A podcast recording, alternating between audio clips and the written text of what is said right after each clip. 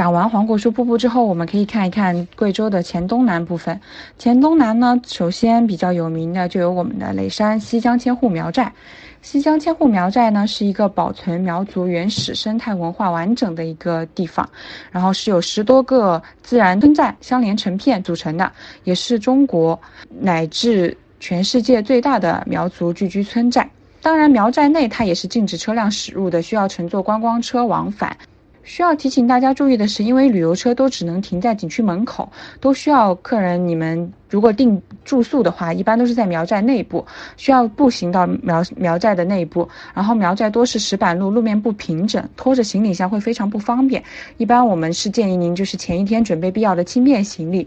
只有三四天的话，其实黄果树、西江千户苗寨和荔波小七孔是可以走完的，只是会行程比较赶。如果你是会想要行程比较舒适一点的话，我是建议要么就去黄果树那边玩，要么就去黔东南玩西江千户苗寨和小七孔，就二选一会比较好一点。嗯，四天的话，一般是可以满满当当的把这三个景点走下来的。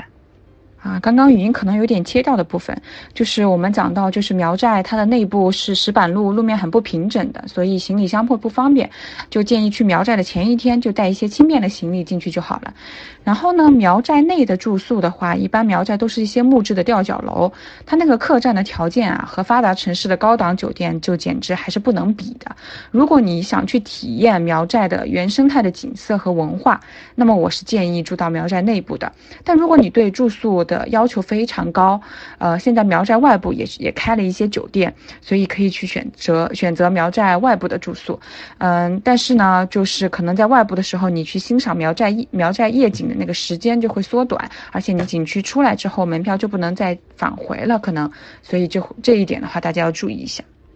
然后我听到就是很多人都会顾虑说，那西江千户苗寨里面是不是过于商业化了？事实上，确实，西江千户苗寨里面现在有非常多的商铺，而且很多都是外地人开的。但是我是觉得呢，西江千户苗寨还是非常值得一去的。首先，它的苗寨景观是非常好看的，特别是晚上，像我们苗寨的里面万家灯火亮起来的时候，夜景是非常好看的。再就是我们里面的苗族阿妹，他们的都非常热情，然后呃也会给大家在吃饭的时候都有那种高山流水的敬酒席，也是非常值得一体验的。苗寨内部的长桌宴，以及我们苗族阿妹经常会给大家进行的一个高山流水的敬酒席，这里面都是甜甜的米酒，但是你喝多了之后，走到门外风一吹，那个劲儿还是有点大的。